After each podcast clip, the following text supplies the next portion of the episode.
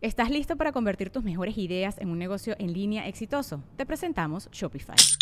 Tal vez no lo sabías, pero nuestro podcast More Than Mamis es un negocio y lo empezamos por supuesto para desahogarnos y hablar sobre la maternidad, no para convertirnos en expertas de ventas y del e-commerce. Así que sí, necesitábamos ayuda para vender nuestro merch y poner en marcha nuestra tienda. ¿Y cómo suena con Shopify? Llegó otra venta. Shopify es la plataforma de comercio que está revolucionando millones de negocios en todo el mundo. Ya seas un emprendedor desde tu casa o desde donde sea, Shopify es la única herramienta que necesitas para iniciar, administrar y hacer crecer tu negocio sin dificultades. Con Shopify puedo gestionar pedidos, envíos y pagos desde cualquier lugar, brindándote toda la información y estadísticas de tus ventas al detalle. Regístrate para un periodo de prueba con tan solo un dólar al mes en shopify.com barra sonoro, todo en minúsculas. Ve a shopify.com barra sonoro para llevar tu negocio al siguiente nivel. Shopify.com barra sonoro. Estás escuchando Leyendas Legendarias, parte de Sonoro y Producciones sin Contexto. Les tenemos un, un anuncio más. Un anuncio más. Vamos a cerrar la gira de los hijos de Mothman, 25 y 26 de agosto en Chihuahua y Ciudad Juárez. El mineral de Chihuahua y Ciudad De Juárez Parán. es number one. Ajá. Es el corrido de Ciudad Juárez. ¿no? Ajá. Juárez es el number one. Ajá. Así es. El 25 de agosto vamos a estar en Chihuahua en el Teatro de los Héroes y el 26 de agosto aquí en Juárez en el Centro Cultural Paso del Norte. Hoy a partir de las 10 de la mañana, o sea, hoy miércoles están los boletos en preventa para la gente que es miembro en, en el canal de YouTube o para gente en Patreon. Y a partir del jueves van a estar a la venta general. Jueves 10 de la mañana, 11 tal vez. A veces pasan cosas con las boleteras. y- Yes. sí. Pero así, leyendas legendarias en su estado, en su ciudad. Con eso cerramos el tour de hijos de Mothman. Pirotecnia, alcohol y sudor Yes. en un solo lugar. Y terminando nos vemos- debiendo, pero Terminando el show, nos vemos en la X para, para celebrar. Para celebrar en la mega bandera. En la mega bandera. no, porque luego Borre tiene una fila de gente ahí que quiere madrearlo. güey. Ni Ah, pedo, sí, cierto. ahí nos damos. Ajá. Todos contra todos. Todos. Hooligans. La gente es a los fans del chocotorro, güey. La gente que ama las colas de las ardillas. que la cagan, la cagan las personas. ¿Quién más? Los De- pinches señores de los anillos culero, güey. Los ajá. ¿Qué más? ¿Qué, qué más odias? Que te van Star a Wars. madrear ahí. No, Star Wars. Pero pues ahí está. Por mientras los dejamos con el Pero último. también si quieren los de Star Wars también. Sí, güey. Si vamos a la mega bandera, va a haber una fila de Sí, gente claro. peleándose con Borre, güey.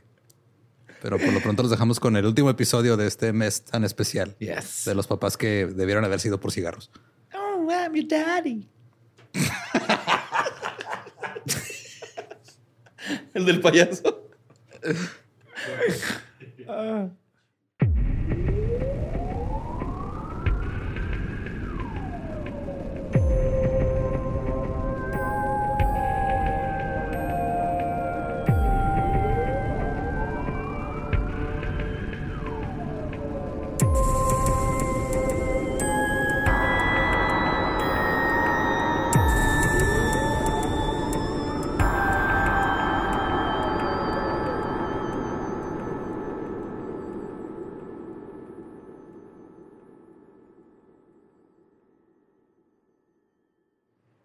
Bienvenidos a Leyendas Legendarias, el podcast en donde cada semana yo, José Antonio Badía, le contaré a Eduardo Espinosa y a Mario Capistrán casos de crimen real, fenómenos paranormales o eventos históricos tan peculiares, notorios y fantásticos que se ganaron el título de Leyendas Legendarias y lo logramos. Llegamos al final del mes del padre.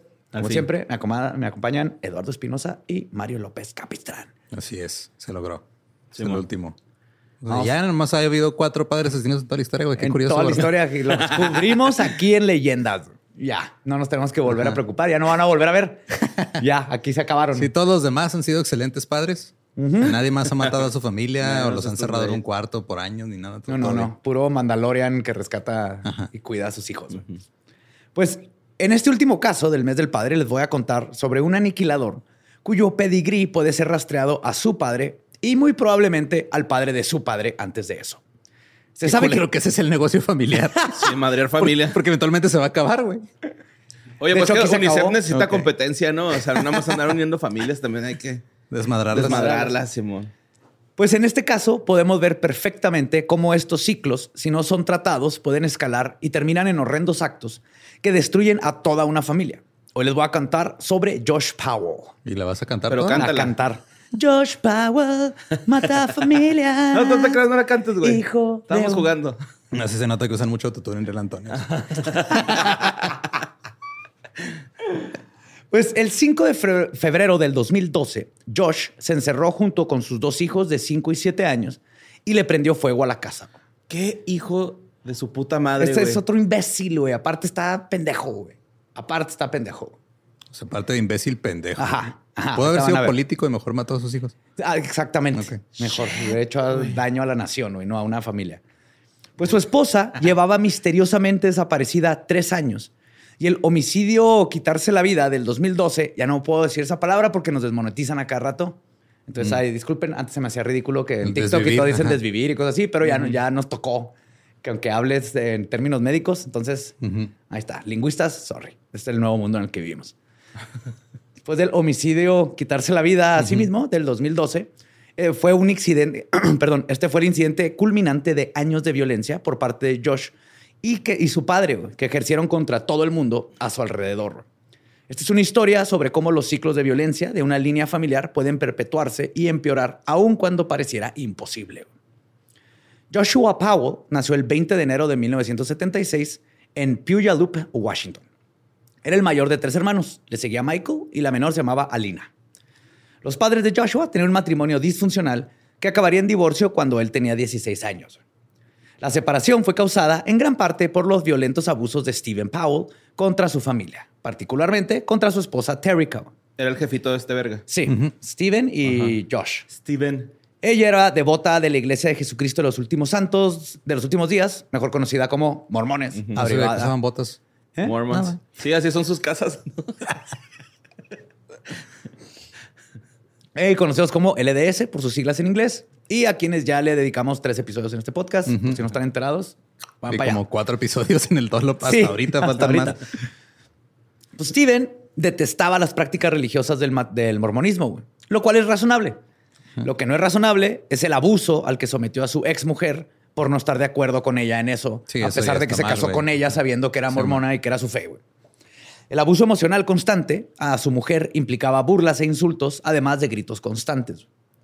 Luego, Steven era un maestro de la manipulación y con los años se había ganado como aliados a sus dos hijos varones, a quienes nunca les ponía límites y los alentaba a ser igual de abusivos con su madre. Ah, seas mamón. Era el clásico, ah, sí, tu mamá bien pendeja y luego los, los sobornaba con todo lo que quisieran y los fue psicológicamente haciendo de su lado. güey. Chale, qué mal pedo, güey. Cuando se estaban separando, Steven agredió físicamente al menos dos veces a Terrica. En una ocasión la bofeteó y en otra le jaló el cabello para impedirle salir de la casa. güey. Damn. Es, de lo, es lo que se sabe, güey. No creo que haya sido la primera vez. A pesar de estar en la batalla legal bastante fea en la que se este, ocupaban los dos, se había acordado que Terrica se quedaría con la casa. Steven, de todas maneras, le valía verga y entraba sin avisar con la excusa de que en la casa estaba su oficina y la necesitaba para trabajar. Y luego entraba y se llevaba muebles, espiaba las posesiones de Terrica y de su hija Lina, leía sus diarios, este, los espiaba para ver con a quién andaban viendo, con quién hablaban, todo. Es un psycho de lo peor. Y aunque Steven había logrado aliarse con sus hijos, su misoginia no le permitía lo mismo con su única hija, a quien trataba similarmente a su madre. Entonces, Josh y Michael firmaron declaraciones a favor de su padre en el juicio. Y en ella atestiguaban que su madre era la maniática religiosa que intentaba obligarlos a vivir bajo sus creencias. Es que por eso le pegué, porque mire, quería llevarlos a la iglesia. Sí, mi mamá nos iba a llevar, sí, sí. Sí, ¿Qué quiere que anden ahí de poligámono- poligámonos? Polígamos. Po- ¿Polígamos? Me- Polígonos, güey. ahí. Polígonos. Eso es un Pokémon, ¿no? El polígono. No, no, mis hijos van a ser esféricos. La mamá los quiere hacer polígonos. En esta casa, los Powell somos esféricos. Ah, huevo. Pues este, sin embargo, el testimonio de Alina contaba una cosa muy diferente. güey. Ella dio fe de la violencia de Steven y habló de cómo era sexualmente inapropiado alrededor de todos sus hijos, pero particularmente con ella. Fuck. Según la demanda del divorcio presentada por Terrica en 1992, Steven compartía pornografía con Joshua y Michael. Alina recuerda una vez en la que Steven y ella estaban de viaje y se quedaron en un hotel de paso cuando ella era adolescente. Ahí Steven le mostró una película pornográfica a su propia hija, güey. Y obviamente es aterrador pensar todo Pues esto. sí. Sí, uno cuando está viendo Titanic y empiezan a salir escenas acá bien raras, güey. Está ahí Cruzas la pierna. Simón. Es horrible. Sí, güey. O sea, y es, ya tengo 36 años. O sea, no es como que. Y más cuando estás con tus jefes. ¿no? ajá, o sea, te- tengo 36 años y una hija. Creo que es peor, porque antes mínimo ganabas algo, así que ya vi un pezón, güey, esto me va a servir para tres meses de masturbarme. No, pero pero, ahora pasa- no ganas nada, nomás es tan incómodo. Cuando te pase eso, güey, gimes. Ah, y como que rompes el hielo, güey, y todos agarran la cura, güey. Yo creo que nomás se agarran la cura, todo Sí, bien. cuando empieza yo es así de, ¿cómo te fue el trabajo hoy, padre? Ah, eh, Para cambiar el tema. no mames, hijo, eres un, un genio de la comedia. Tomaste cursos, ¿verdad? Ajá, Estabas sí, tomando sí, cursos. Sí, Sí, a Ciudad de México. Pues el ejemplo de su padre obviamente fue increíblemente formativo para Josh, quien siempre se relacionó con las mujeres de su entorno a partir de la amargura y el desprecio. Además de que la ex de Steve declaró que su entonces esposo dejaba que Josh hiciera lo que quisiera y que lo exponía a pornografía desde que era muy pequeño. Ok. Obviamente, esto no dejó bien a Joshua. Tuvo varios episodios de crisis de salud mental que nunca fueron tratados con suficiente seriedad. Tuvo al menos un intento de terminar con su propia vida en la adolescencia y en varias ocasiones amenazó a sus hermanos con cuchillos, Ah, no mames. especialmente a Lina. Ajá. Eso en está impactante, ¿verdad? Que cuando alguien amenaza a otro enfrente de varias gente con un cuchillo, güey. Da miedo. O sea, sí, sí te espantas, güey, aunque estén jugando, ¿no? Ah, cabrón.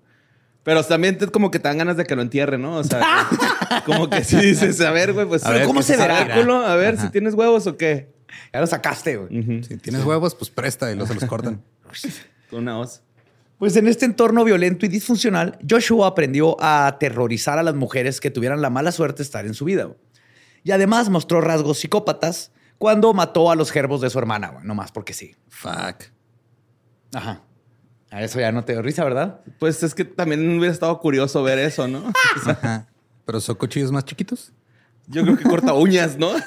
De las espadas esas para aceitunas. güey. De hecho, tu, tu playera, el, el caballero parece que le está ofreciendo aceitunas al dragón, güey. Eh, De niño era mi cosa favorita, de la única cosa que me gustaba cuando me llevaban a una boda o así, cuando tenían esas espaditas y las, me llevaba un chingo a la casa. A mis monitos. Ah, güey. Las paditas y los paraguas chiquitos de las margaritas. Eso estaba Las bien Ah, mi. He-Man tenía paraguas y espada. Muy de. Ajá. este- Muy de He-Man. Muy de He-Man, ¿no? Sí, sí, sí, sí. completamente. Yo sí le ponía accesorios a mis monitos. Pues Josh culpó a su madre del rompimiento de la familia güey. Y con frecuencia soltaba frases como, y citó, ojalá mi mamá estuviera muerta, cuando hablaba con sus amigos de prepa. Ajá. La odiaba. güey. Para verse cool el güey. Ajá. Y pues este desprecio lo llevó a sus relaciones amorosas. Se obsesionaba con alguna chica y comenzaba a abrumarla o directamente a acosarla, igual que lo que es el papá con la familia. Llevaba las cosas demasiado lejos y con demasiada intensidad. güey. Entonces, a finales de la década de 1990, Joshua estaba viviendo en Seattle como un estudiante de la Universidad de Washington. Fue ahí donde comenzó una relación con una joven llamada Catherine Everett, a la que conoció en una congregación local de la iglesia, a la que a pesar de No los no, pleitos de sus padres, ajá, seguía asistiendo a la iglesia para conocer mujeres. Sí, pues poliamoroso. Eso está bien triste, güey. O sea, ¿dónde ligas en la iglesia? Digo, sé que funciona, pero que los. En el confesionario, Eh, ¿no? un, un saludo a todos los que hicieron pones- confis. Te Sí, güey, o sea, de- confirmaciones va, güey, lo paso, pero que ya después de la adolescencia sigas yendo a ligar a la iglesia está muy feo. Te pones en el confesionario y luego escuchas la que diga así de que, no, pues esto, esto, dices, esta es la buena, esta me gustó. Y ya. ¿No? Ajá. Pues yo Mira, creo que sí. eh, es- esta sí es pecadora. Le hablo.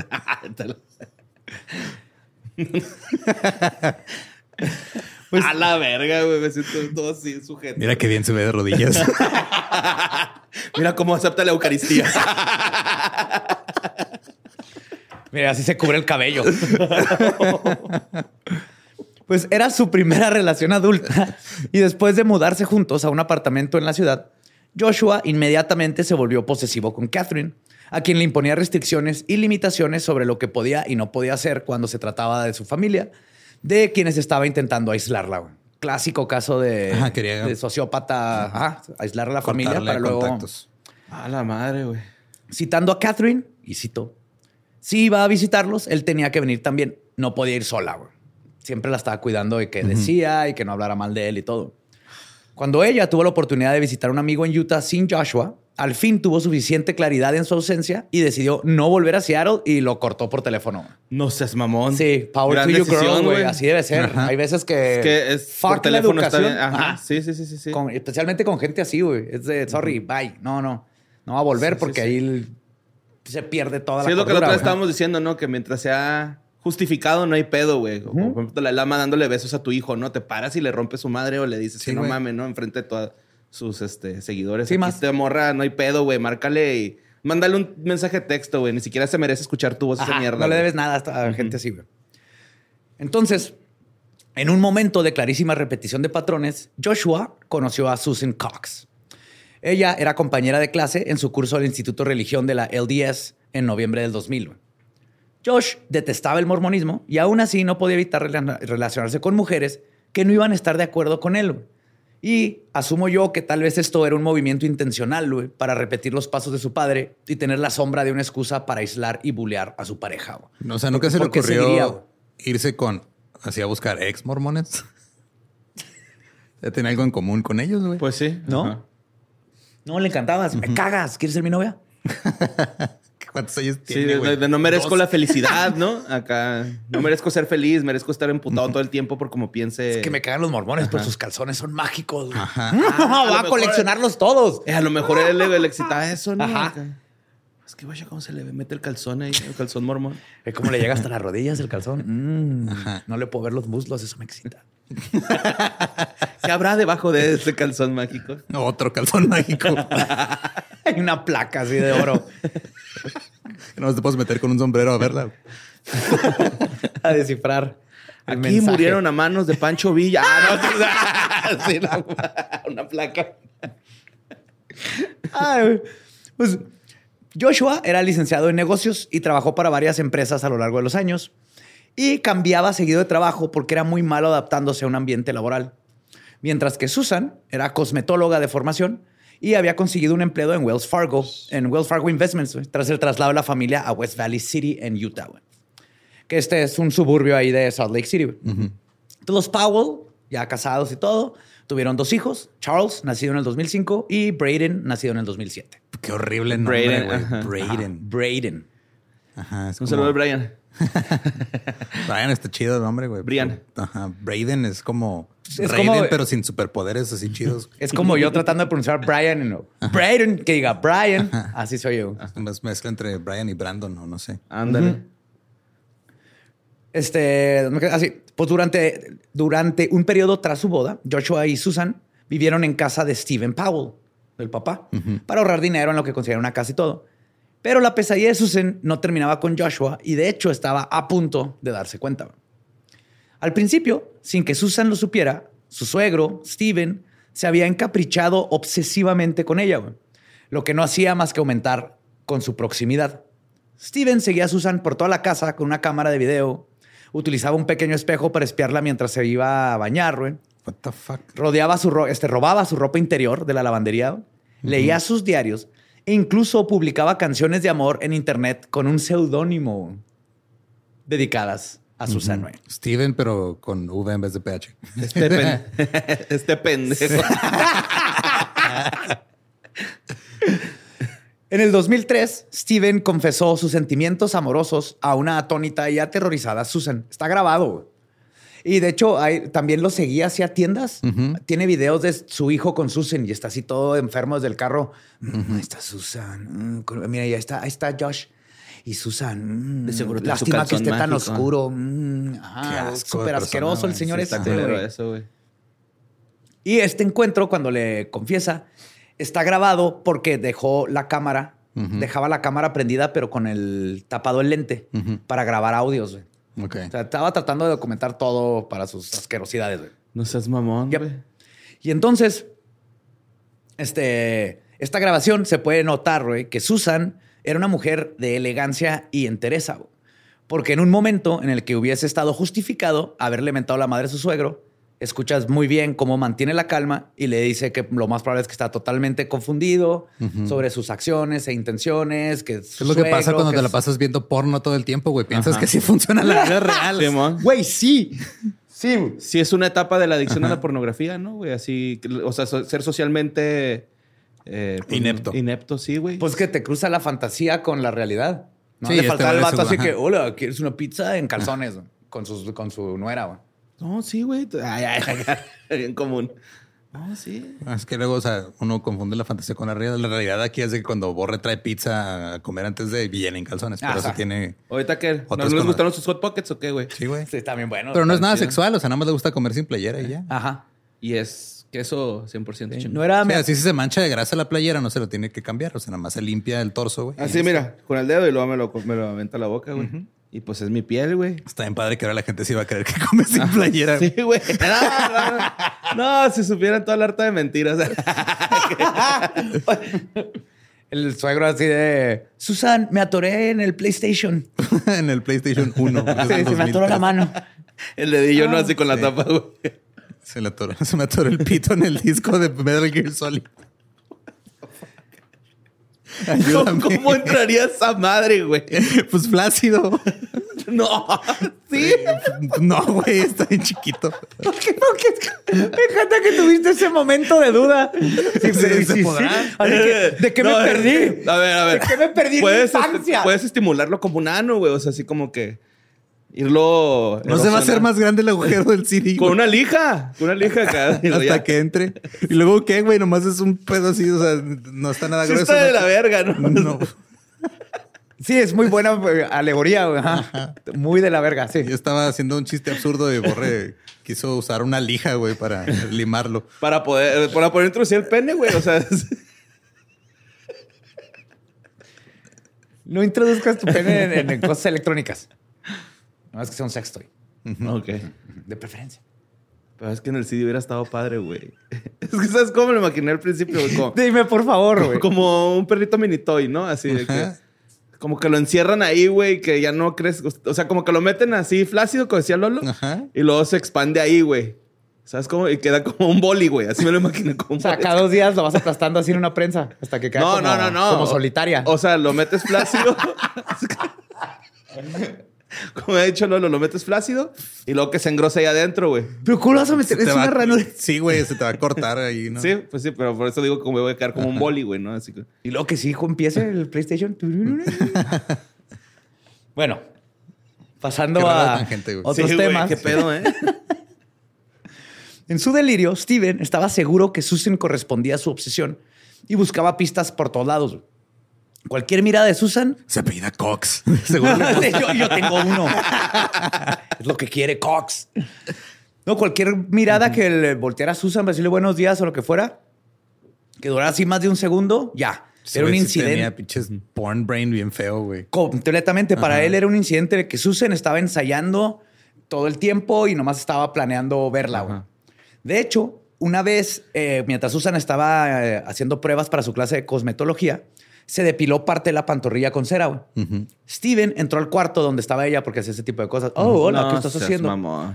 Pero Susan, muy emocionada porque le había salido, le dijo, mira, ¿quieres tocar la, de que quedó bien este... Lisito. Bien lisito. Obviamente en este punto ella no sabía, todavía no le confesaba su amor ni nada.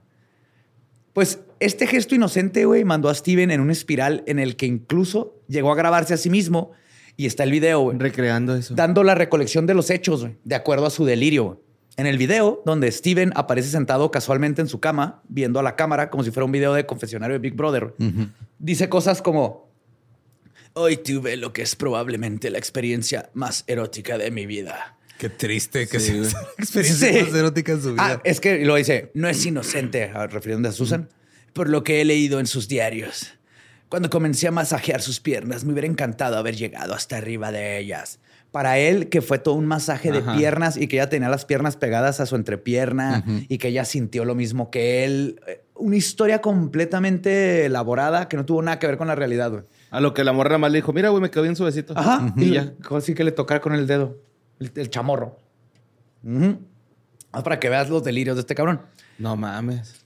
Poco después de la confesión improvisada, los Powell se mudaron a otro estado. güey. Pues claro, güey. O sea, hasta el hijo George fue de, "Ey, güey, o sea, no mames, opa. Sí, sea lo que sea, la- tiene que haber pique ahí, ¿no? Ajá. O sea, Em- güey, o sea, pues, pide permiso. Y gran parte era obviamente para que Susan se distanciara de Steven. El problema es que al distanciarse de él, fue que la mudanza también alejó a Susan de su red de apoyo. Las anotaciones en el diario de Susan y su correspondencia por correo electrónico indicaban la existencia de, des- eh, perdón, de desavenencias conyugales muy, muy, muy grandes. Había tensión con Joshua por las diferencias religiosas. Él no quería asistir a los servicios con su familia y mantenía contacto continuo con Steven, a pesar de que Susan ya le había dicho que no quería nada que ver con su papá. güey. Josh, además, era un mantenido, como lo hemos visto en muchos de estos casos. En un video que grabó Susan para documentar posesiones en caso de divorcio, o algo peor, se puede ver todo lo que Josh había comprado con tarjetas de crédito de Susan que no pagaba porque no podía mantener un trabajo porque era un sociópata de lo peor. Susan tenía que mantener a la familia y hacía el 100% del cuidado de la casa y de los hijos. Obviamente estaba cansada y a pesar de todo esto, todavía tenía que lidiar con el pendejo de Josh. O sea, Susan, pobrecita. Ahora, los amigos de Susan también señalaban el comportamiento, y cito, extremadamente controlador de Josh hacia su esposa y sus extravagantes hábitos de gasto. Powell incluso se declaró en bancarrota en el 2007, declarando más de 200 mil dólares en deudas. No mames, es un chingo de dinero. Es un chingo. Y tú ves la casa, o sea, no vivían en una mansión, en una casa Ajá. normal, y- pero se gastaba todo el dinero. Ahora, la mañana del 6 de diciembre del 2009, Susan y los niños asistieron a los servicios religiosos al templo. Luego un vecino los visitó en casa por la tarde y se marchó más o menos a las 5 pm. Y esta fue la última vez que Susan fue vista por alguien ajeno a la familia Powell. En un primer momento, los familiares denunciaron la desaparición de toda la familia el 7 de diciembre. La madre de Joshua, Terrica, y su tía, Jennifer Graves, fueron a buscarlos a su casa poco después de que les informaran que no habían dejado a los niños en la guardería esa mañana. Llamaron a la policía al no poder contactar a Joshua ni a Susan, y entonces la policía irrumpió en la casa, temiendo que los miembros de la familia fueran víctimas de una intoxicación por monóxido de carbono, una sospecha que es común en la temporada invernal. güey. Acuérdense, no seas imprudente. Ajá. En esa época se muere mucha gente. Ajá. A ver tu ventana, tres centímetros nomás. Es así de Que no fácil. te mate el pinche gas. Sí, señores. Entonces entran y no encuentran a nadie adentro, güey. Y no se veía ninguna señal de este, forcejeo o de que alguien se ha metido, pero vieron dos ventiladores que soplaban hacia una mancha de humedad en el sofá. Ok. ¿Cómo, cómo, cómo, cómo? cómo? O sea, estaban dos abanicos así nomás ah, dirigidos a un Se- sofá. secando, una un mancha sofá. en el sofá. Como que le- Ah, limpiaron el sofá y puso ajá, los abanicos para secarlo. Luego, Susan no se presenta en su trabajo al 7 de diciembre, güey.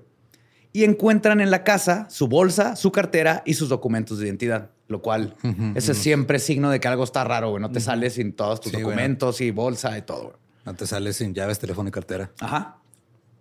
Porque la vida es un reloj de arena y es una pena. No se la sabe, güey. Una vez nos pusieron a cantarla y no se la supo, güey. No me enseñan. No te agüites, güey. Yo no soy pasa una nada. esponjita y no me enseñan. Esa es su culpa. Yo los culpo a ustedes. Gastón no se sabe las de Real Antonio, güey. No te agüites. Ajá, no pasa nada. Estamos igual. ¿ves? Ajá, ajá. Pues más tarde encontraron el teléfono celular, güey, en el único vehículo de la familia, una Mamavan Chrysler Town and Country, Uh, un clásico. que Joshua había estado utilizando porque lo importante siempre era que sus necesidades estuvieran satisfechas. Entonces, a pesar de que nomás tenía el carro de ella, él no tenía su carro, siempre le agarraba el carro. Ese mismo día, a par- más o menos a las 17 horas, Joshua regresa a la casa con los dos niños. Y obviamente los policías de volada se lo llevan a la comisaría para ser interrogado. Y aquí es donde van a ver lo pendejo que está este cabrón. Afirmó que había dejado a Susan durmiendo en la casa poco después de la medianoche del 7 de diciembre y que luego se había llevado a sus hijos a acampar a Simon Springs, Simpson Springs, al oeste de Utah. Entonces, obviamente, yes. Después de hacerle un masaje en las piernas a mi esposa, me fui a, a acampar con mis hijos. ¿no? Deja tú, pues obviamente Josh no es muy listo, güey. Porque para empezar, decirle a la policía que te llevaste a tus hijos a mitad de la noche en invierno, güey. Ajá, no está. Ah, Ajá. De niños de menos de 8 años a dormir en una tienda de campaña sin chamarras, güey, y sin la mamá, no tiene nada de sentido. Entonces, la policía también dijo, all right.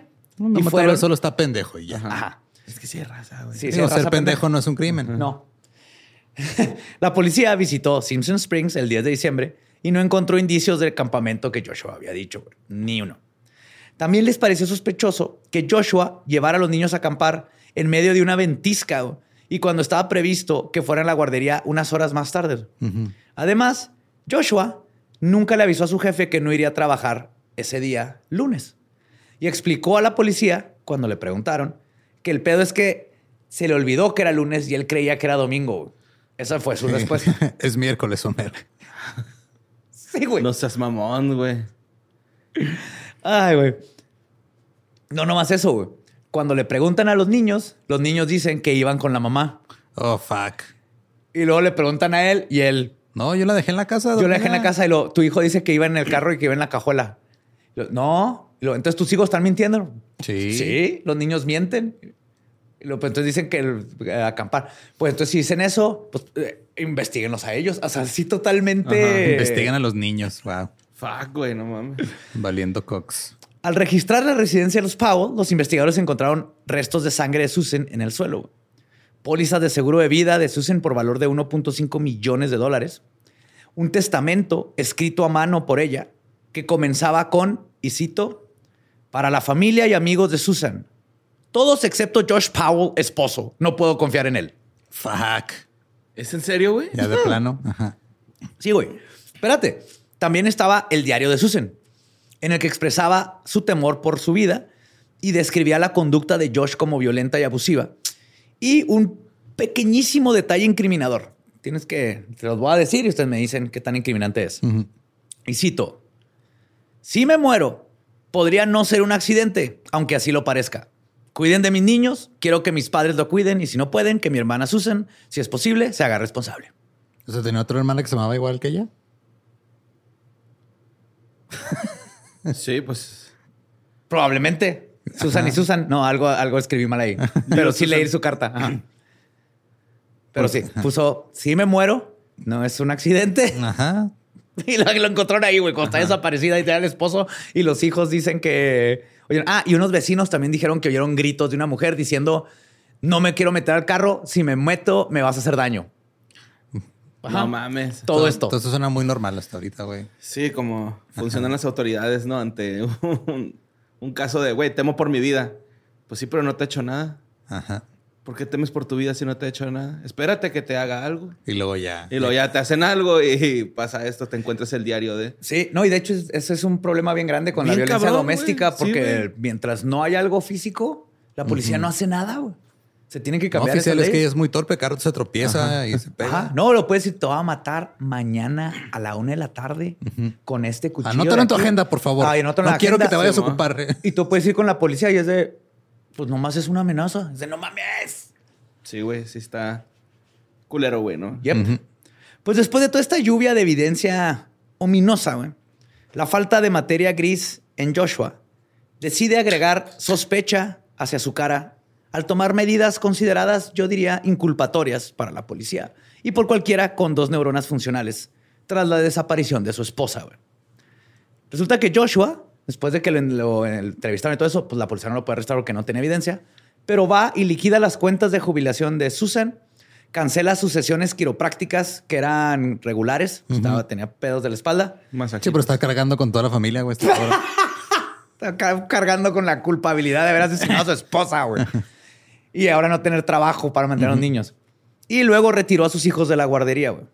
Y además, había hablado con compañeros de trabajo y les había preguntado casualmente, güey, ¿Cómo matar a una persona?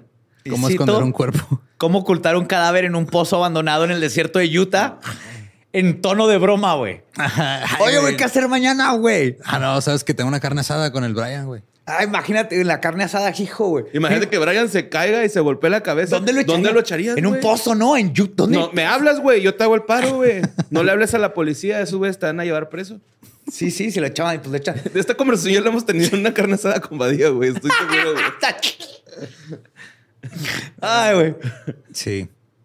No, es que este cabrón si no está bien pendejo, güey. ¿no? Sí, sí. Lo que da coraje es que ahí está todo bien obvio, pero todo es circunstancial, güey. Están jugando yo nunca, nunca. yo nunca, nunca he ocultado un cadáver en un pozo en Utah. Un pozo abandonado en el desierto de Utah de mi esposa y le dije a la policía que me llevé a acampar a mis hijos en medio de una tormenta de invierno. Entonces la policía entrevistó al hijo mayor de la, de la pareja, como les conté. Este era Charlie. Y les confirma que el viaje a acampar con su padre había tenido lugar. Sin embargo, él afirma que había ido la mamá con ellos. Entonces, semanas después de su desaparición, un profesor de los niños informa que Charlie había confirmado que su madre estaba muerta. güey. Le Sí, les pedimos que hiciera un retrato familiar y dibujó a la mamá con alitas. Ah, vete a la vez. No mames. Casi, güey. Casi. Además, los padres de Susan, Chuck y Jody Cox, afirmaron que mientras Los estaban Cox. en la guardería, los Cox, varios meses después de la desaparición, Braden hizo un dibujo de una furgoneta con tres personas adentro y dijo a los cuidadores que mamá estaba en la cajuela. Oh, fuck. Porque le preguntaron dibuja a la familia y dibujó el carro con tres personas. Y una flechita así, mom, en la cajuela. Güey. pronto, ¿y tu mamá? Porque la familia, pues éramos cuatro. Dijo, ah, iba en la cajuela, güey. Damn. Sí. De hecho, me gustó cuando están entrevistando al vato, el policía le dice, tus hijos dijeron esto y lo pues, están mintiendo. Dice, miren mi experiencia. Los, Los niños, son los bien borrachos. honestos. Sí, nomás le faltó borrachos, pero dijo, los niños son bien honestos. A mí no, ¿para qué van a contar mentiras? Ajá. Y yo, güey, no, pues los míos no. O sea, básicamente No seas mamón. Yo los crié mal, ajá, Es que son no hay poder más grande que la negación. Son bien mentirosos, pinches mocosos. Yo los crié mal, sí. y es mal padre, güey. No, yo les digo que siempre echen mentiras. Siempre, especialmente Siempre. cuando le hablan a la policía. Pues los investigadores informaron a los medios de comunicación de que tenían previsto volver a interrogar a Josh y solicitaron todas las grabaciones y entrevistas emitidas y no emitidas. Y llega Steven así, yo tengo muchas grabaciones de las piernas de... A la Por si se las encuentran, ¿me las pueden mandar? Un último masaje. Estábamos enamorados. Sí, sí. Un Una vez me quedé atorado en un PlayStation y me volteó a ver. No me pregunte cómo, porque no hay manera de explicarlo. Ya tengo la manera. Fíjate, güey. No, me quedé pensando bien cabrón, güey, porque es, es un tema que a mí me preocupa. Lijas el CD, Simón, el hoyito, güey. Simón. Al tamaño de tu... De tu miembro. De tu miembro. Ok. Luego agarras una liguita, varias liguitas de nudo de globo, güey. ¿Simón? O sea, por donde inflas el globo y se las atoras así en la, en la orillita, güey. Esa madre la lubricas y que nomás sepa el casco, güey.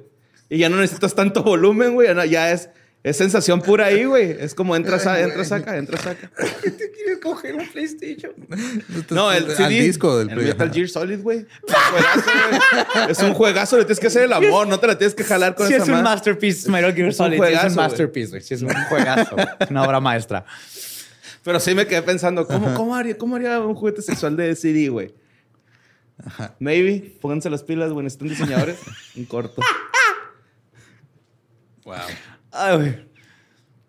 Entonces piden todas estas grabaciones en las cadenas de televisión locales porque asumieron que todo el mundo pues, tenía mil evidencia para cómo era este güey de Ajá. pendejo, güey.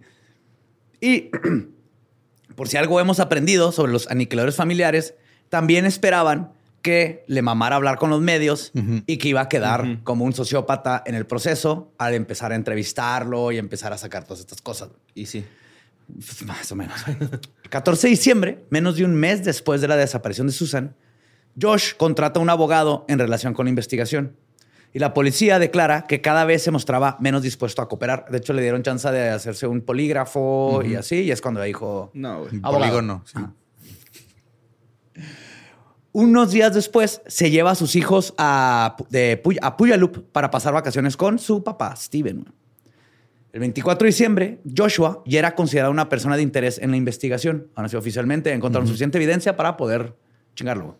Entonces, el 6 de enero del 2010, güey, regresa con su hermano Michael para empaquetar las pertenencias de la familia, lo que indicaba que se mudaría definitivamente a Puyallup. güey. Para el horror de los padres de Susan, a quienes les estaban privando de la convivencia de sus nietos y que estaban seguros que había matado a su hija y le empezaron a hacer de pedo, güey, que este güey se va a pelar. güey. Ahí en Puya le va a ir de la patada, ¿no? Tiempo después de que se... Muy bien. Eh, that joke, Muy bien. Sí, the joke. Tenía That que... joke. ting, ting, ting, ting. Ahora, poco después de esto, güey, aparece en el internet la página susanpowell.org. La busqué, no la encontré. No sé si en el Way Back Machine. Way back machine. no sé. Pero no importa, güey, porque esta página era una pesadilla, güey. Era descrita como, y cito, el sitio oficial de Susan Powell. What? Sí. Ahora, las Susan entradas, Powell oficial guion bajo punto org. oficial show. las entradas anónimas al sitio, güey, defendían a Joshua como víctima de una campaña de difamación por parte de la familia de Susan. Otros posts también especulaban que, que la de- desaparición de Susan estaba relacionada con la de Steven Coacher, un Ok. ex periodista que desapareció la misma semana que Susan y que ambos se sabía eran amantes y se habían ido a vivir a Brasil, güey. Todo mundo inmediatamente, güey, se dio cuenta que era una página que hicieron Ajá. Joshua y su papá Steven y que Claro, ellos mismos sí. estaban posteando los mensajes, güey, con Te la metes ortografía. al y güey, venían los datos del Josh. Ajá, güey. O sea, bien pendejo. Se registraron el dominio del nombre de, De ellos. de ellos. Ni siquiera, ni una sola cosa bien. Ni tontos. una sola cosa bien, güey. Ni siquiera pudieron sacar un correo en Hotmail Ajá, falso. con otro nombre. Ajá. No seas mamón. A finales del 2010, y aparte aquí lo culero es que ya sabemos, aquí estamos seguros de que Steven le está ayudando a su hijo, güey. O sea, ya son cómplices, güey. Ahora, a finales del 2010, ambos afirmaron que Susan habían abandonado a su familia debido a una enfermedad mental y que se había marchado con otro hombre. Y usaron sus diarios como pretexto. O sea, quisieron voltearlo de los diarios diciendo que le iban a matar y todo eso con, ya ven, es que está loca. Ajá. Eso que escribió es porque tiene Porque- delirios ajá, y sí, esquizofrenia. Tiene un amante, güey. ¿no? Ajá. Pues el escrutinio de los investigadores se extendió a Steven al enterarse por un amigo de la familia de que había estado obsesionado con la esposa de su hijo. güey. No Simón. mames, sí encontré la página, güey, en el... En el Wayback Machine. Simón. ¿Y si está, güey, todavía? ¿Es fondo negro? No, No, es como azul. Ajá. Bueno, ajá. Grisitita con azul. Wow. Pero la pusieron así como que, oh, esto es para Susan. Eh, tenía amante y es lo peor. Y, de hecho, dice Susan que, que Josh tiene el pene más grande que ha visto en su vida. ¿Ves? O sea, nomás Jamás se la jalaría el- con el un CD. último párrafo de la primera página. Dice, los, los niños son felices y este, eh, están bien este, en su nueva casa. Ahora están viviendo con su padre y su familia extendida. Reciben amor y abrazos frecuentemente durante el día. Eh, regularmente juegan con sus amigos y reciben mucha atención personal a su educación y a sus otras necesidades. Y tienen un mayordomo y, y nunca dibujaron a su mamá en la cajuela. Atentamente. y son muy mentirosos. Son muy mentirosos. Súper, no les crean ni madre esos Y tiene- niños. o sea, no y mames. Josh Powell A uno le su- dicen el Pinocho. Así. Josh Powell tiene su propia página dentro de la página. O sea, vienen las secciones, viene Susan Powell y viene Josh, Josh Powell. Powell. Susan Ya dice- Hairstylist. What? El hombre con el pene más La grande, hermana. según Susan.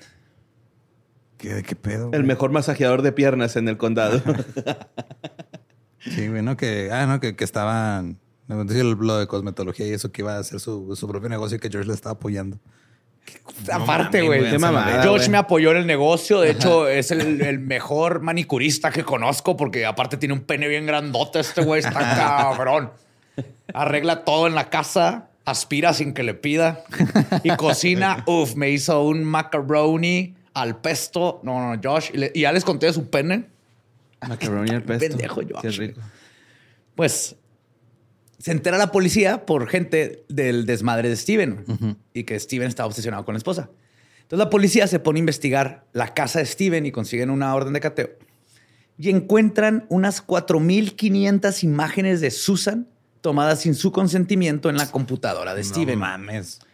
incluidos primeros planos de partes específicas del cuerpo o de ella en el auto. O sea, así los codos, la casa, ni siquiera con que tuviera algo era suficiente Ajá. para su pinche manía, güey. No seas y en el carro, tío, que hay un video donde va con el hijo así entrando como a un target. Y él está así que, "Ugh, ojalá yo hubiera más luz. Y de seguro se estaba manoseando. Sí. Sí. La policía también centró su, aten- su atención en Michael, el hermano de Josh. Michael. Este, ay, me faltó que no nomás eran imágenes de Susan, también tenía imágenes de pornografía infantil. No mames. La policía también centró su atención en Michael, el hermano de Josh, porque dijo, esta familia está como que muy juntita y acá. mamadas, sí. Pero más que nada, se fueron detrás de Michael cuando se enteraron que había vendido su Ford Taurus, güey, a un deshuesadero en Pendleton, Oregon, justo después de la desaparición de Susan. Cuando la policía encontró el carro, un perro rastreador indicó que en la cajuela habían restos humanos en descomposición. Sin embargo, las pruebas de ADN realizadas en el auto no fueron concluyentes, pero hubo algo muerto en esa Pues ya, ya había pasado un chingo, ¿no? Sí. ¿Cómo cuánto había pasado? ¿Un año o dos? Aparte, o sea, quiere decir que hubo un cuerpo ahí Ajá. en algún punto. Ajá. Sí, no es como que esté fresquecito, ¿no? Pero, Ajá. No, y no había, no había un cuerpo, pero habían rastros. Pero guacha, güey, pinches perros vergas, ¿no? Acá. Están bien cabrones los perros, güey. Hace poquito vi de que cuando tu perro anda oliendo así que lo sacas a pasear, que lo tienes que dejar oler porque es parte de cómo ven el mundo. Es como si tú voltearas y siempre te estuvieran volteando la vista. O sea, ellos ven con la nariz y así. Entonces, que cuando están oliendo tienes que dejarlos si no tienen toda la experiencia natural de un perro de oler todo. Sí, ahí pueden oler así de que, ah, mira, aquí estuvo Ricardito con Eh, su pero otro eso, güey, acá, no mames, aquí hubo un cadáver. El perrillo, ¿no? Sí, están bien fregonzotes las naricitas. Homicidio.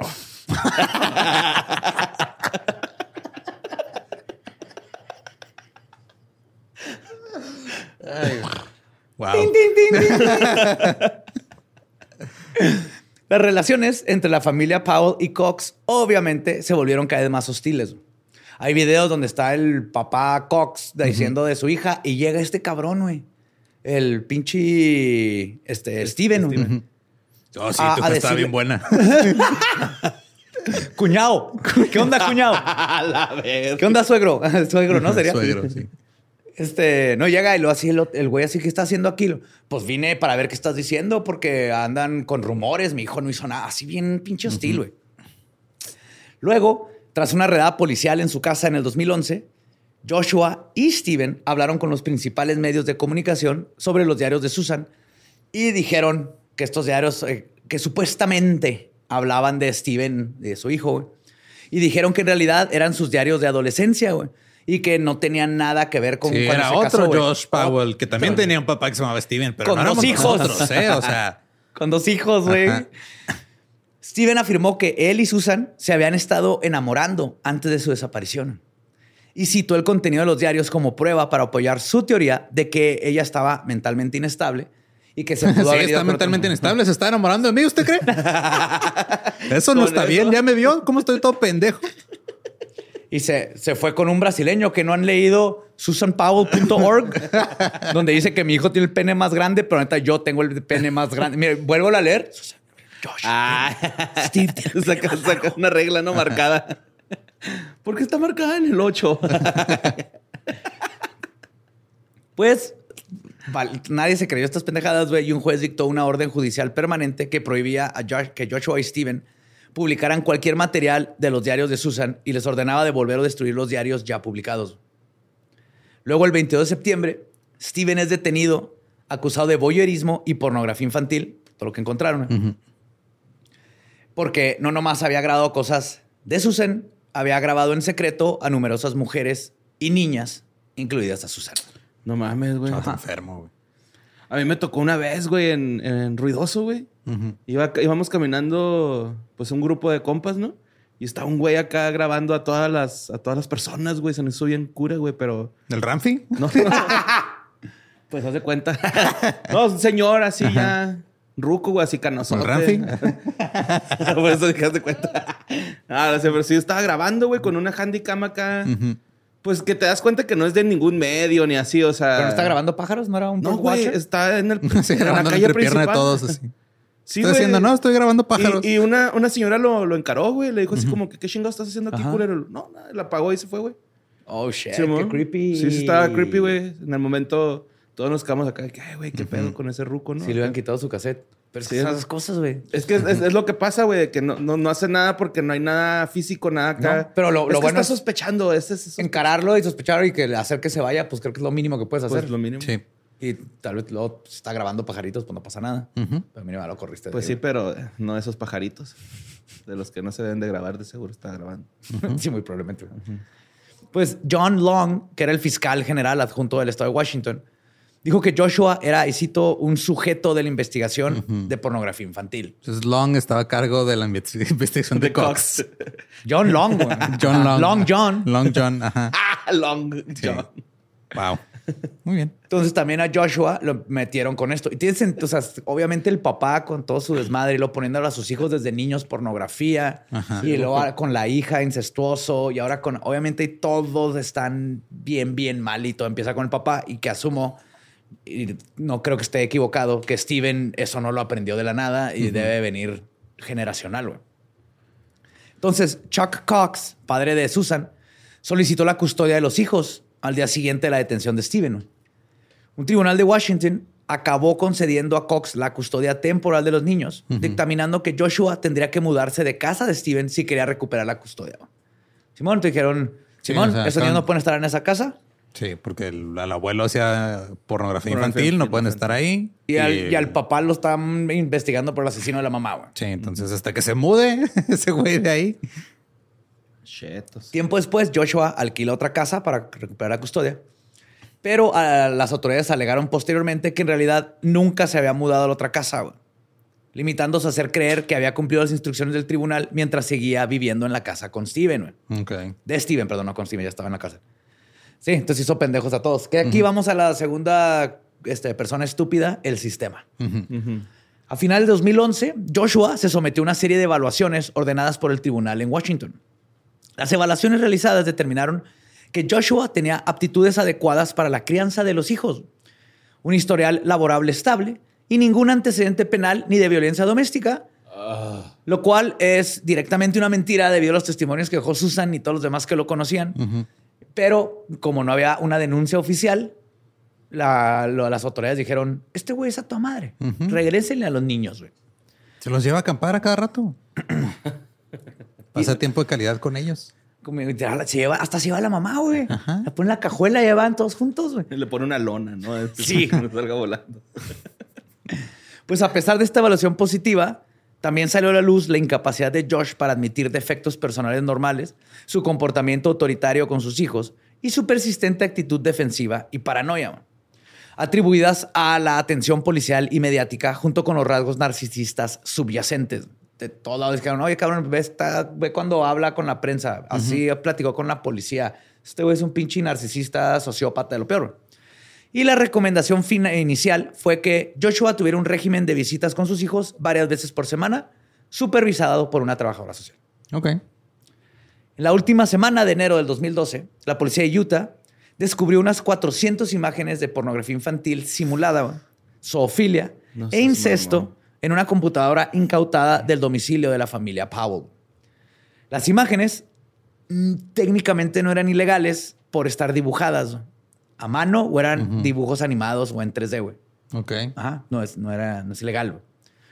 Y esto, a pesar de que era un motivo de gran preocupación para las autoridades, sobre todo teniendo en cuenta que Joshua había negado anteriormente poseer este tipo de material, van y recomiendan que se someta a una evaluación psicosexual más exhaustiva güey, y a la prueba del polígrafo.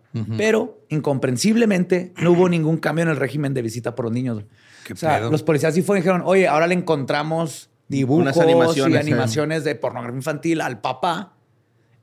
Quítenle a los pinches niños. Ajá. Hagan una evaluación. Y no. Y los, ajá, los de la corte dicen, ah, está bien, güey. Estamos, ¿sabes que Es estamos ocupados ahorita este, porque un un güey estaba fumándose medio porro y le vamos a dar 30 años de cárcel. Entonces estamos Aparte, ocupados. estoy leyendo aquí en la página de susanpowell.org que este güey tiene un penezote y aspira sin que le pidan, güey. ¿Por qué le vamos a quitar a los hijos? Y hace macaroni con pesto. No mames. Y pues esto nos lleva al terrible desenlace de la familia Powell. El 5 de febrero, del 2012, la trabajadora social Elizabeth Griffin Hall llama al 911 después de llevar a Charlie y Braden a esta visita supervisada en la casa de Joshua Hall. De Joshua. Hall, que debía supervisar la visita entre Joshua y los niños, habla para informar que cuando llega, toca, abre, abre Josh, los agarra y les dice, hey, les tengo una sorpresa, los mete a la casa y les cierra la puerta en la cara. A la trabajadora social. A la trabajadora social. güey. Entonces en chinga le marca y le está diciendo al 911, está la llamada y todo, güey. Vine a hacer esta supervisión y me quitó lo, lo- Y poquito después en lo que está hablando, la casa explota. güey. Explota. Matando a Joshua y a los dos niños. güey. No seas mamá.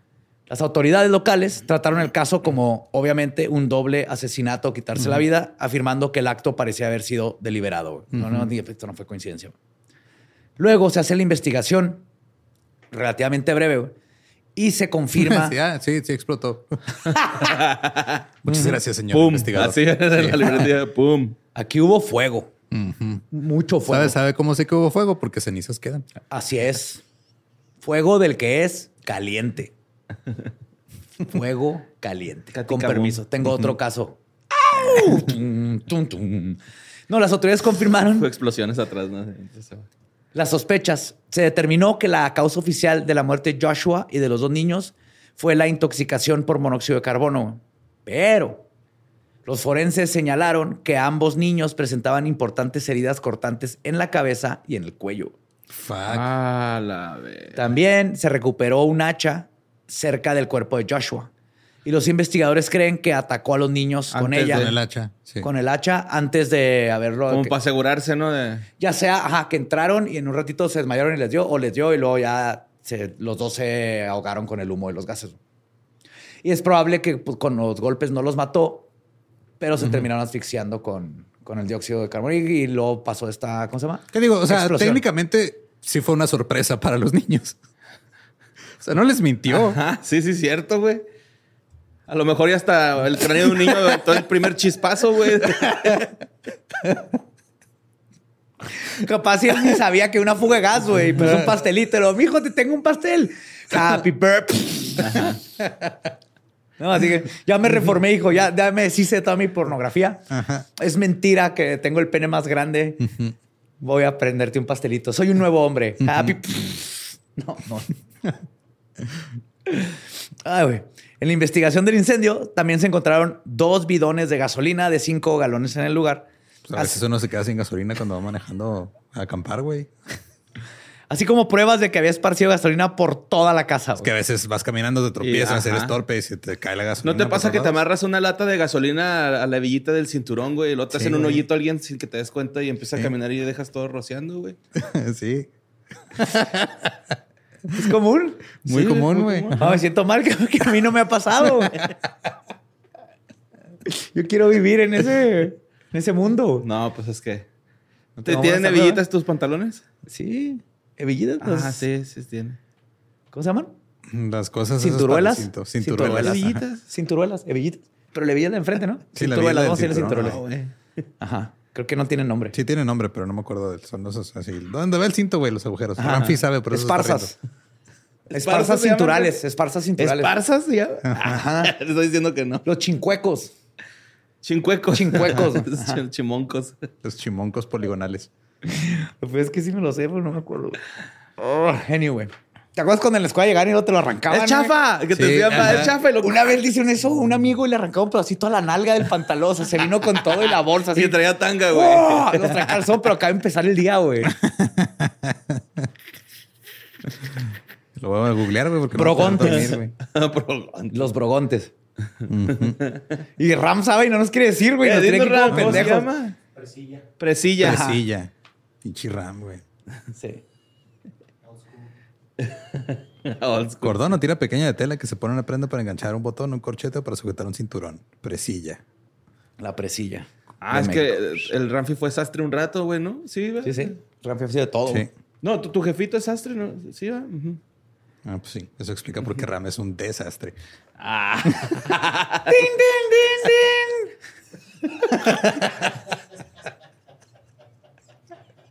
Ya es el último, din! Ya, ya, ya. Aguanten, aguanten. Ahora, amigos y familiares de Joshua dijeron a las autoridades que este se había puesto en contacto con ellos por correo electrónico minutos antes del incidente para despedirse. güey. Ah, mandó un email güey, justo antes que llegaran los niños.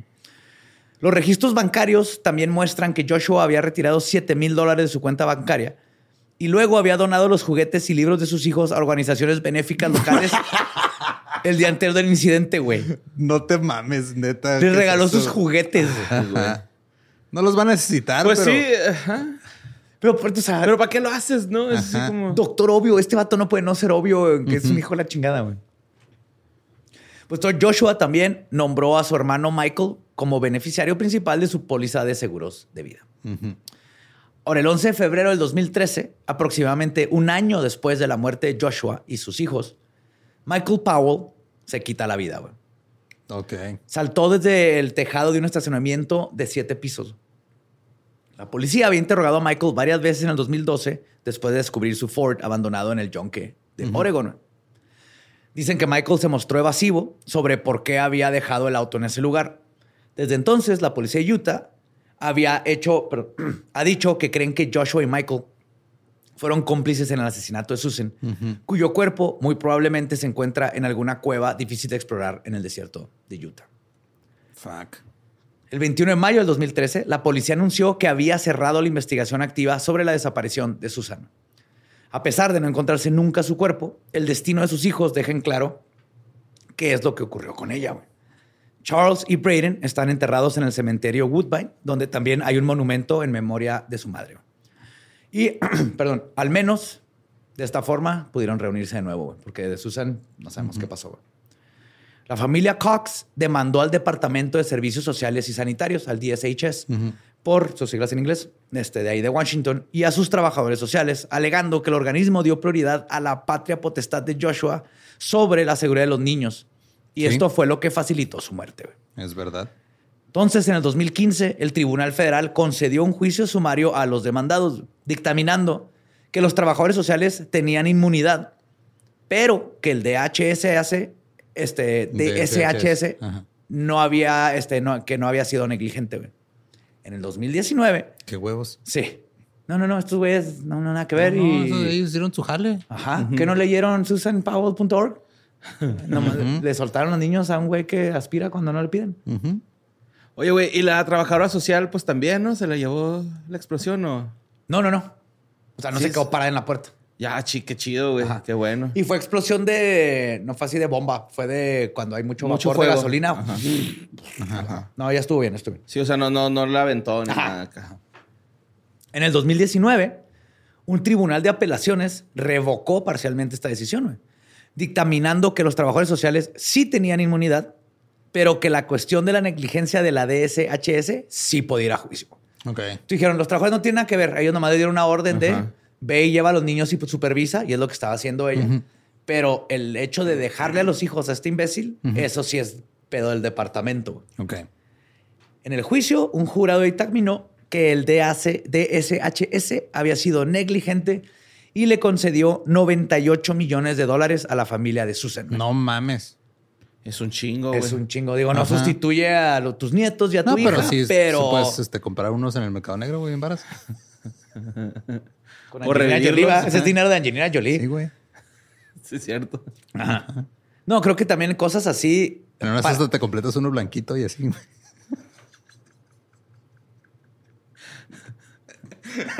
Pues sí, güey.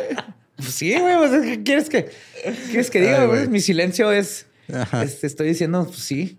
Bueno, Me ganaron los pensamientos intrusivos. Una disculpa. No, aparte creo que en, en sistemas, en, los, en el sistema, lo que les duele es el dinero. Sí. Entonces, lo que más jode es este tipo de demandas donde dicen, güey, no puede volver a pasar que nos demanden al departamento O sea, sí, pero al mismo tiempo ese dinero se lo estás quitando al departamento, lo cual los va a volver todavía más Más estúpidos y más negligentes. Ah, Estaba doliendo madre, güey. Estaba doliendo madre. No hay forma de... Sí. Ah, güey. Pues se les concede 98 millones de dólares a la familia Susan, que también presionó a los legisladores estatales de Washington y Utah para que aprobaran proyectos de ley que restringen o bloquean los derechos de visita de los padres investigados por asesinato, güey. Ay, guau, no Algo existía tan... una No, ley. güey. Algo tan Ajá. sencillo, güey. No han dejado de pelear los papás, güey, constantemente. Todavía ahorita siguen buscando el cuerpo y siguen... sí. Stephen Powell salió de prisión el 11 de julio del 2017 después de cumplir un total de siete años tras su condena por voyerismo y pornografía infantil. Y murió de un ataque al corazón a sus 68 años en Tacoma, Washington, el 23 de julio del 2018. güey. Al final, el ciclo de violencia de los hombres Powell terminó por consumirlos a todos. Ninguno sobreviviría para intentar cambiarlo e hicieron del mundo un lugar peor con su crueldad. Y lo más triste es que se llevaron a mucha gente inocente entre sus pies. Pues que era el negocio de la familia, ¿no? Así. Negocio familiar. Sí, güey, son asquerosos voyeuristas. Powell and Sons. Powell and Sons. Pow. ¡Pau! Powell. Y pues, ahí está el pinche Powell. Ahí está, papito. Chale, güey, qué culero. Pero qué bueno que ya se acabó este pinche mes de... Sí, güey. De ¿Te hecho. Sí, sí, sí, sí, algo relax para Ujú. Purgarnos de tanta violencia y luego ya regresaremos pues otra vez con cosas así. Pero sí, fue un mes, fue un mes pesadito, pero divertidito. Pero sí, o sea, todavía estoy sorprendido que nada más ha habido cuatro casos en todo el mundo. De- que nomás Ajá. van a ver, aparte. Sí, güey, Digo, ya eso no es hay lo bueno. más. Ya no hay. Ya cambió No el sistema. güey, qué padre. Oye, No, pero no, no. me da un chico de risa que estos güeyes, o sea, todos los eh, aniquiladores familiares o de familias, como que van tropezándose, güey, ¿no? O sea, durante todo su pinche trayecto de matar a su familia, van tropezándose Güey, pues que son constantemente, güey. Son acá. unos ineptos, por eso no pueden ni siquiera tener una relación humana normal, güey. Ajá. Menos van a poder con un, con un asesinato, güey. Pero si pudieron, güey. Ajá. Entonces, si tú tienes un sueño O sea- adelante, pues, o sea, que no involucre muertes, va. No te rindas. Ajá. Pero Tú sí. puedes, pero sí, o sea, me imagino a Mr. Bean tratando de esconder un cuerpo, güey. Ándale, güey. O sea, va a terminar escondiéndolo, Ajá. pero va a pasar toda una serie de aventuras ahí, ¿no? Ujú. Qué raro, güey, qué raro. Sí. Los aniquiladores familiares. Pero pues ahí está. Ya se acabó junio. Se va a junio, o sea, los padres, pero sí, que se queden con, vayan, platiquen, terapia. Sí, güey. Amigos, hombres, apóyense ustedes. Está bien darle una nalgadita a tu amigo, decirle, te amo, vamos por una botella de vino y vamos a llorar de los problemas que tenemos. Así debe ser la relación humana. Ujú. Y pues síganos en todos lados como arroba leyendas podcast. A mí en mis redes me encuentran como ningún Eduardo. A mí como Mario López Capi. Y ahí me encuentran como Elba Diablo. Nuestro podcast ha terminado. Podemos irnos a pistear. Esto fue Palabra de Belzebub. Y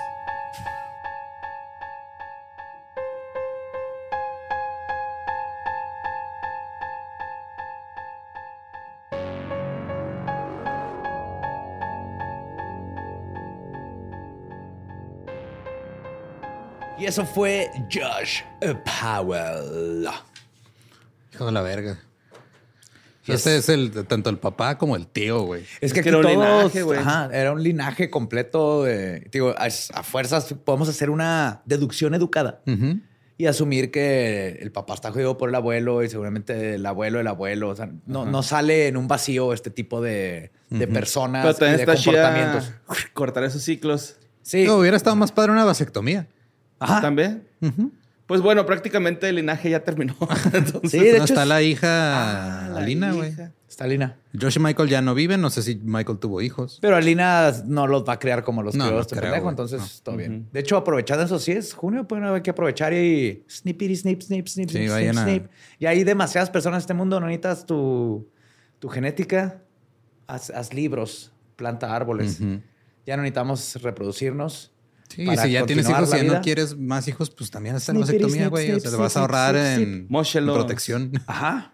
en anticonceptivos y todo. Y pues estamos, o sea, si ya, si eres una persona que está en una pareja heterosexual estable que ya no quiere más hijos, güey, no dejes que tu pareja mujer se esté tomando pinches anticonceptivos todo el No, tiempo. es horrible lo que les Sí. hace a sus cuerpos. O sea, yo necesito, ya tengo meses queriéndome hacer la vasectomía, no tengo tiempo, pero sí me lo voy a hacer porque pues ya, ya, ya, me, ya me reproduje y ya no Sí. quiero Ahorita tener te más. hago, carnal. Ahorita, No, mero. ahorita Vámonos no. al promo dos por uno, güey. Agarrados de la mano. Oye, Lolo, ¿tú qué estás sintiendo?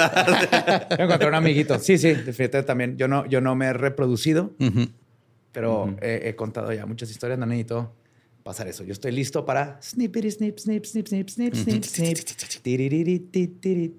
Sin hijos más. ¿Estás haciendo de cangrejo? No hijos más. Corta los huevos. Ya puedo coger sin condón. Eh, eso, háganlo por eso, Sí, güey. Qué acuérdense rico que- coger sin condón, güey. Ajá, pe- pero co- con la misma pareja, porque tomas pues, este, Sí, sí, enfermedad sí, de sí, transmisión sí. sexual. Se puede empezar. Carne con carne, güey. Siente más suave. Ajá. Hagan caso a ese consejo, güey. Sí, Sí, con responsabilidad. Con responsabilidad. siempre. Y pues ahí está. Nos Y no se vengan adentro. Digo, si no quieren bebés. Ajá. Sí. O sea, no es un gran método próximo anticonceptivo, pero... Con semen, pero sin esperma. Así terminamos el mes del padre. Claro. Sí, que sí. mo. Splush. ¿Para qué quieres El, más el mecos elevador va así, abriéndose la puerta y Ya estaba muy saliendo. meco. Sí, ¿para qué quieres más mecos si contigo es suficiente? Yeah. ¿Estás listo para convertir tus mejores ideas en un negocio en línea exitoso? Te presentamos Shopify. Tal vez no lo sabías, pero nuestro podcast More Than Mamis es un negocio y lo empezamos por supuesto para desahogarnos y hablar sobre la maternidad, no para convertirnos en expertas de ventas y del e-commerce. Así que sí, necesitábamos ayuda para vender nuestro merch y poner en marcha nuestra tienda. ¿Y cómo suena con Shopify? Llegó otra venta. Shopify es la plataforma de comercio que está revolucionando millones de negocios en todo el mundo. Ya seas un emprendedor desde tu casa o desde donde sea, Shopify es la única herramienta que necesitas para iniciar, administrar y hacer crecer tu negocio sin dificultades. Con Shopify puedo gestionar pedidos, envíos y pagos desde cualquier lugar, brindándote toda la información y estadísticas de tus ventas al detalle. Regístrate para un periodo de prueba con tan solo un dólar al mes en shopify.com barra sonoro, todo en minúsculas.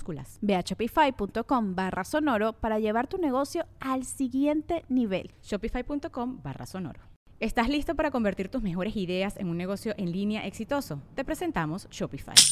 Tal vez no lo sabías, pero nuestro podcast More Than Mamis es un negocio y lo empezamos por supuesto para desahogarnos y hablar sobre la maternidad, no para convertirnos en expertas de ventas y del e-commerce. Así que sí, necesitábamos ayuda para vender nuestro merch y poner en marcha nuestra tienda. ¿Y cómo suena con Shopify? Llegó otra venta. Shopify es la plataforma de comercio que está revolucionando millones de negocios en todo el mundo. Ya seas un emprendedor desde tu casa o desde donde sea, Shopify es la única herramienta que necesitas para iniciar, administrar y hacer crecer tu negocio sin dificultades. Con Shopify puedo gestionar pedidos, envíos y pagos desde cualquier lugar, brindándote toda la información y estadísticas de tus ventas al detalle. Regístrate para un periodo de prueba con tan solo un dólar al mes en shopify.com barra sonoro, todo en Ve a shopify.com barra sonoro para llevar tu negocio al siguiente nivel. Shopify.com barra sonoro.